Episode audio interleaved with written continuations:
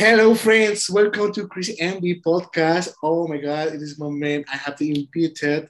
This is Ross Finger. Oh my God.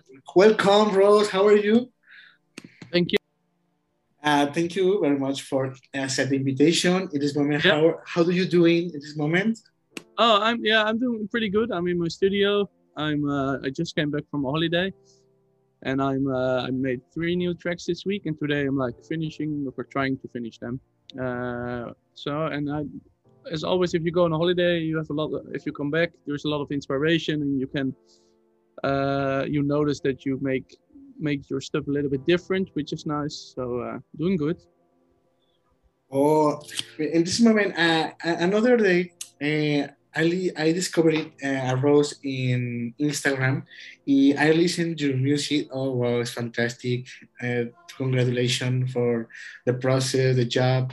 It's very cool. So tell me, how do you, this is moment, how do you know mm, or decide, make Try to make music. Uh, when I started it to do it. Yes. So so I um I've been producing for seven years, something like that, since I was 20. I'm 27 now, uh, and I uh, before that I played the drums, uh, a little bit of piano, not that much, um, and uh, I started out uh, with DJing ex- uh, exactly, and then when I started producing, I slowly started like only producing, and I didn't do much DJing anymore because I liked producing so much um, and I've been doing that so for seven years, but only since last year it's my full-time profession. So I quitted my job and uh, to pursue my music uh, career full-time, um, which is a funny moment because uh, Corona broke out, uh, so there wasn't a lot of uh, parties but uh, then, which is which is sad. But to me, producing is my favorite thing to do. So um, I'm in this studio space here more than I'm anywhere else for the last one and a half years. Um, and yes, I, I, I quitted my job because I felt like my uh, music is my real passion in life. It's my thing I love doing most. And I had a feeling that I had um, uh, I picked it up really easily, especially because I started playing jazz piano three years ago, or uh, yeah, three years and I noticed like how easily I could improvise and everything. So uh, it gave me the sign of like you should do more with this because it would be a pity if you wouldn't chase your music career. Um, so yeah, that's exactly uh, like how uh, how it happened and uh, where I am now. Sounds nice. Good. Uh, congratulations for your music. It's very, very fascinating. In this moment, is the, the, the beat. Oh my God, this is guy making music very, you, you know, the rhythm. I don't know. It's because you stay in a country very, very cool. I admire Netherlands, Amsterdam is the capital fun. It's very cool. In this moment, I your question um, what skills have you learned that will help you in your Uh, so um, I think like you, you have to start out with producing, and that's something I, I learned myself with Ableton, uh, just by watching YouTube tutorials and playing around with it. And uh, at one point, I bought a, a MIDI keyboard, and then I started playing a little bit, and then I realized I need to know more about piano. So I did some classical lessons in the beginning, uh, like 10, uh, and then I noticed I didn't like to read notes. That's not my favorite thing. And then uh, afterwards, I after a year, I started to do jazz piano, which is to me is the best way. Um, if you want to become a producer, is to learn just piano because you learn everything about music theory, and to me, that's one of the most important things in music because music theory explains like how you make chords, how you make melodies, uh, and to me, that's the core of music. Like everything else is secondary. The most important is the melody and the chords. Um, so to me, that's the most important thing I'm focusing on. Uh, yes, already like every year. Um, so jazz piano is probably my biggest uh, inspiration for music. It helps me the most. Uh, and then of course I'm watching a lot of mixing tutorials. I've did some master classes. I've bought some master classes also. which were not better than the videos on YouTube. I think the, the best videos you can find are free on YouTube. Um, what also helped is when I was younger, I did drums. Um, although I still think I can improve my drums. So I'm thinking about like picking up drumming lately, but there's no room here for a drum kit. So uh, if I have had a bigger studio, I would uh, put a drum kit here um, because I really, I'm I'm I'm not good at like programming drums like uh, with your mouse. I have to play them. Uh, that's with many things. I have to play everything: the arrangement, the drums, the piano, because if you feel the music, it's gonna be um, you, and you can get it out of your hands. That's the best way for me to make it original and make it musically. So I try to be not as too much in the computer. I try to make all my musical elements outside. Wow, it's 13. Rose, uh, a question. Did you always want this? Did you always dream that, the, the music? No, when I was uh, when I was younger, when I was uh, like uh, eight, nine, I wanted to be an actor, like a movie actor. Wow. Uh, afterwards i wanted to be a, a jet fighter pilot when i was like 10 to 16 uh, and then i wanted to be an entrepreneur i started uh, doing my own business. I made youtube videos when i was younger. Uh, not with myself but like funny videos and i, comp- I made compilations. Um, and my my musical journey began when I started DJing. Uh, so a, a, friend of mine told me like if you did play the drums when you were younger, then you pick up uh, DJing really easily because you feel the rhythm and you have to beat sync it, and it's really easy if you did drumming. So I noticed that it was really easy for me, and that actually started like the flying wheel of uh, oh uh, DJing and. Uh, I have a feeling for this, and on the piano, I have a feeling for that, and then the dream of like making music my career, which never existed in my head, finally um, revealed itself. Like, um, so to me, that's my life biggest. Li- I would never want to do anything else than music if I can make enough money with it. but so yeah, now it's my dream, but it has not always been my dream. But if I would have been playing jazz piano when I was four years old until I was 20, I would have loved that, but I played uh, football, soccer, uh, which was also nice. But I would have preferred uh, having music from a really early age. Wow, I don't know, Rose. It's very interesting. In this moment, how do you delight the DJ? Where has he led you in this moment? And I don't know. You tell me. Well, uh, where DJing led me until until now? Yes. How do you delight in this moment the live the DJ because yep. you you you know the, the the pandemic is very the the yep. events closes. I don't know. It's very difficult and the yeah. problem. Yeah. So for me now it's uh it's quite difficult because there's nothing much to look out for. Um, I had like two really good bookings uh, actually last weekend on two big festivals in in uh, Amsterdam but they were canceled because of uh, Corona. So they, they opened it up for two weeks and then they canceled again. So I thought I would be playing and then they canceled them again. So that was really sad. But um, to me, you know, the, the situation right now in the world is, is worse. It's, is like, it's a tiny problem what I have compared to uh, a lot of other people.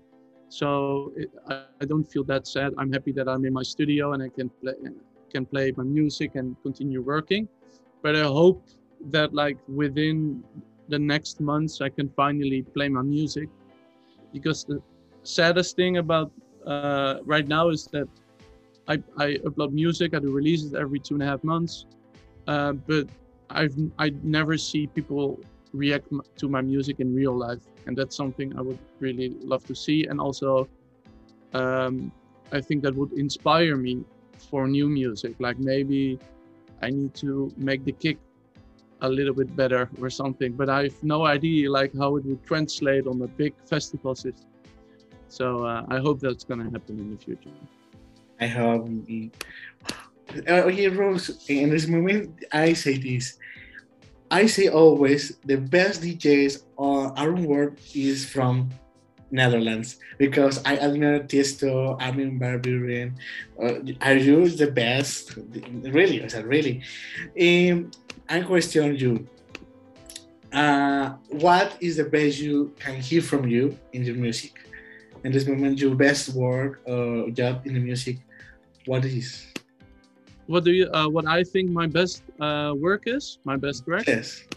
Um, I think for me it's what we do for love, the track, uh, because it has a huge breakdown, um, big eight chords progression, which is which are chords that really touch me, which I always try to, uh, and I feel like if um, it it's gonna be like this anthem for for big festivals. If you play that track at the end of a party, because the, the big breakdown is really euphoric it's really happy and people will really notice the power of this track if they hear it on the festival on a big system.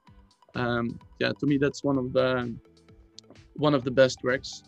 And uh, it's funny what you say about the dutch djs it's uh, i used to listen when i was younger uh, so i always listened to dance music already so that's some that was a, a little sign of maybe you should do something with this but when I was uh, 12, 13 years old, I was always listening to trance, to uh, Armin van Buuren, uh, mostly State of Trance, uh, and I've always been, I've always liked those tracks. Um, so, to me, like trance nowadays is too, uh, it's become too uh, big or something. It's, it's, it, it went away from its core, and you can hear in my music that I use the core elements of trance a little bit, like big melodies um, aggressive bass line, um, and big chord progressions and can and like huge breakdowns and everything. So trance is a little bit of my uh, inspiration for Rose Ring.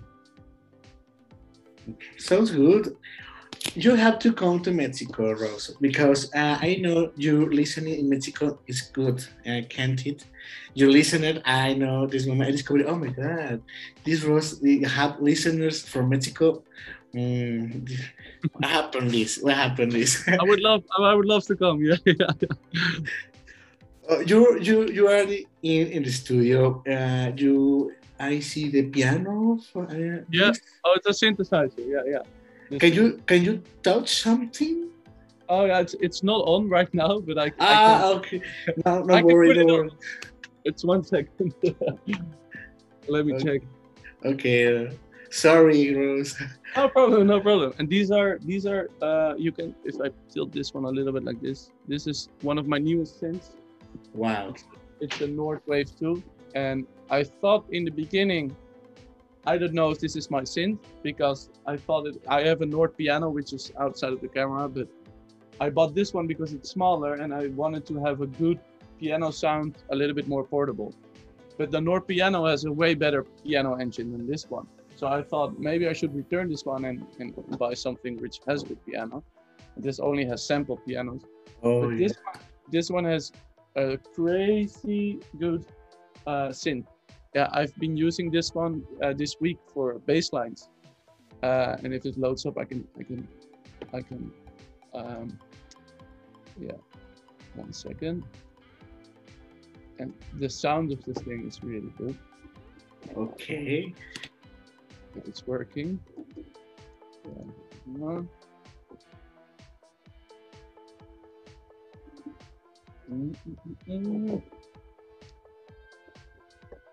It's not working. I don't know why. Maybe.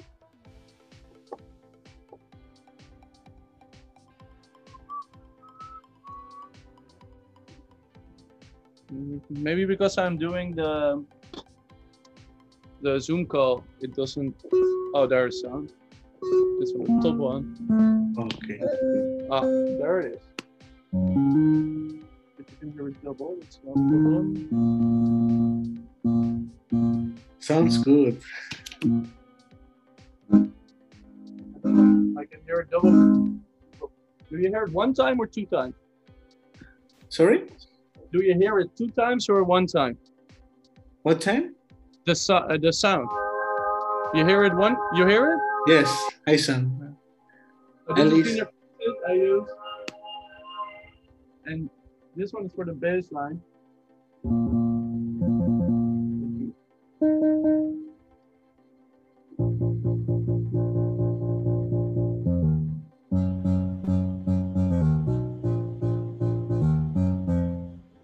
Crazy. I love it. Very good. Uh, thank you, Rose. It's fantastic. The the you music is very good. Thank you. Uh, Thank you.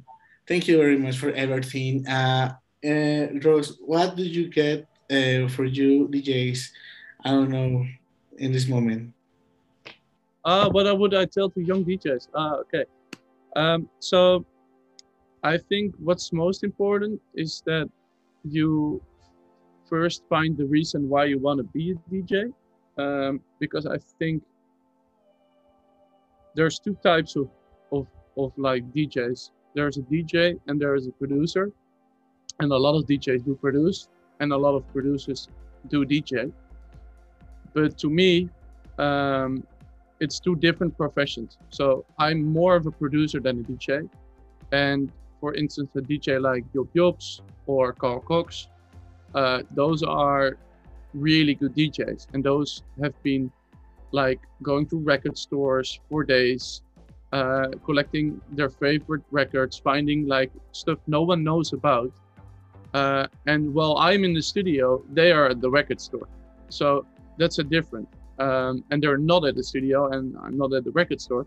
So that makes makes them automatically like focusing on the DJing part more, and fo- I'm focusing on producing more.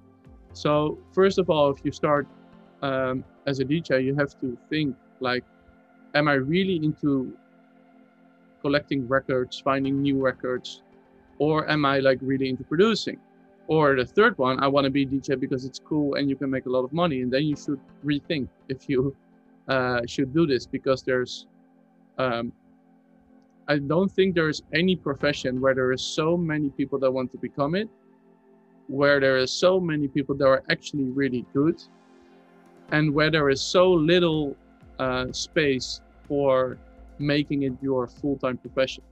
So even with me right now having over 250,000 streams a month, uh, having 50,000 listeners all over the world, I still need to grow really uh, like five or six times before I can make a decent income from my streaming and everything.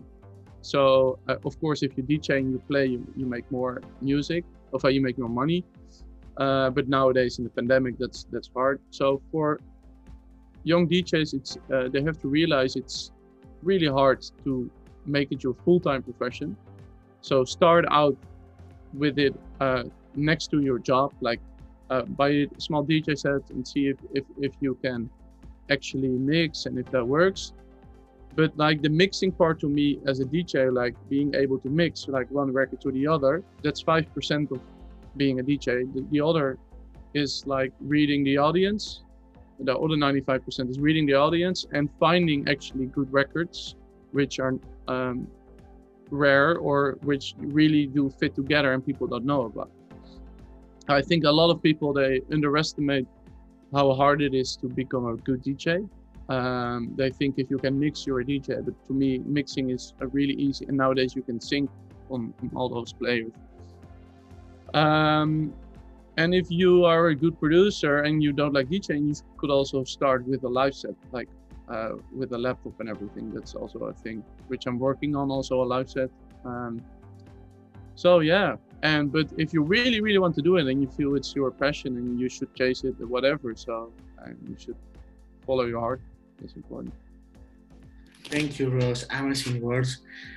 Are you very good at what do you do? In, in this moment, uh, how do you find you on social media platforms, music? Because the people search your your name and I listen to your music because uh, you are fantastic work in the music.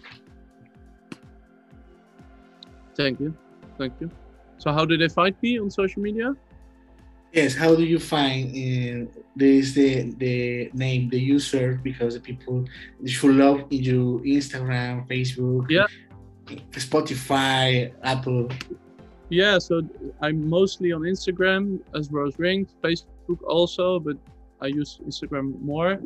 Uh, YouTube I'm using, but it's mostly to uh, uh, upload my tracks. Bandcamp is nice if you wanna buy my music. You should buy it on Bandcamp because it's um, it's a nice platform and it doesn't take a lot of cuts. Um, so SoundCloud I'm using too. There's I don't know. I, I'm feeling SoundCloud is getting less and less used all over the world. Do you use SoundCloud in Mexico? Yeah, SoundCloud. I Yeah? I use SoundCloud. The Okay. podcast. This is the Ah, okay, yeah. So, so you can use SoundCloud, and um but if you want to follow my my, you know, I always post in my stories about tracks I'm making, and then um, you can always watch, uh, see like new tracks being on my Instagram on my stories. So that's probably the best place to follow me, and that's just type in Rose Ring. Okay, Rose. I say goodbye for today. Thank you Okay. very much for you be be kind with me. Uh, thank you for the invite. That was a pleasure. now, okay, in this moment, uh, I say goodbye to audience. And see you see you soon. You need to visit Mexico okay, very soon Yeah, because I- it's a fantastic place. I, I love you. uh, Netherlands, I love you, Amsterdam. In this moment, uh, I love you, Europe, because you need to visit America in this moment in Mexico. if you're in Netherlands, Amsterdam, let me know. I can show you my studio uh, if you're here. okay. And I would love to come to Mexico. I think it will happen also in. Uh, my- I think next year, hopefully, uh, if, if there's gonna be more parties, then um, I'm the first. Uh, first thing I'm gonna tell my booker is you have to go to Mexico with me because there is a lot of people listening to my music. Are you speak Spanish? Uh, are you Spanish? Poquito, poquito. what what words do you say in Spanish? Oh, it's funny. That's I thought about this because I just came from Ibiza, so I I the I have uh, four words. Oh, really? Ibiza, Spain. Oh, really? Yeah, yeah. So I have four words. Is Hola, ¿qué tal? Uh, mujeres. uh, vale, vale. Ah, vale, vale. En rosado, rosado for the rosé wine. Well, when you stay in Spain, in Spain, you sounds in a moment. Oh, joder, joder, tío, joder. Oh, joder, yeah. yeah, I like it. It's a beautiful language. I should learn it. I should actually learn it because I like the Spanish country. So.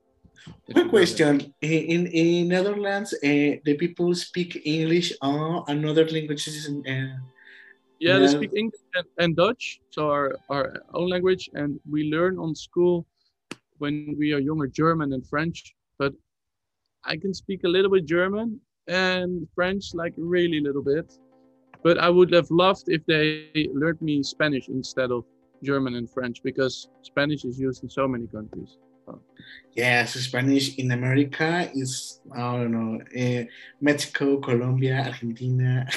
Yeah, yeah, South America. If you you can travel all of South America except for Brazil, if you Ah, Portu- Portuguese. Uh, yeah yeah portuguese and that's that's also really one of my favorite languages is is brazilian portuguese it's beautiful i think it's one of the most beautiful, beautiful. uh, you speak uh, maybe in in Netherlands. Is this home? What is your language? Is NATO in It's- Netherlands? Nederlands Nederlands is. This- Yeah.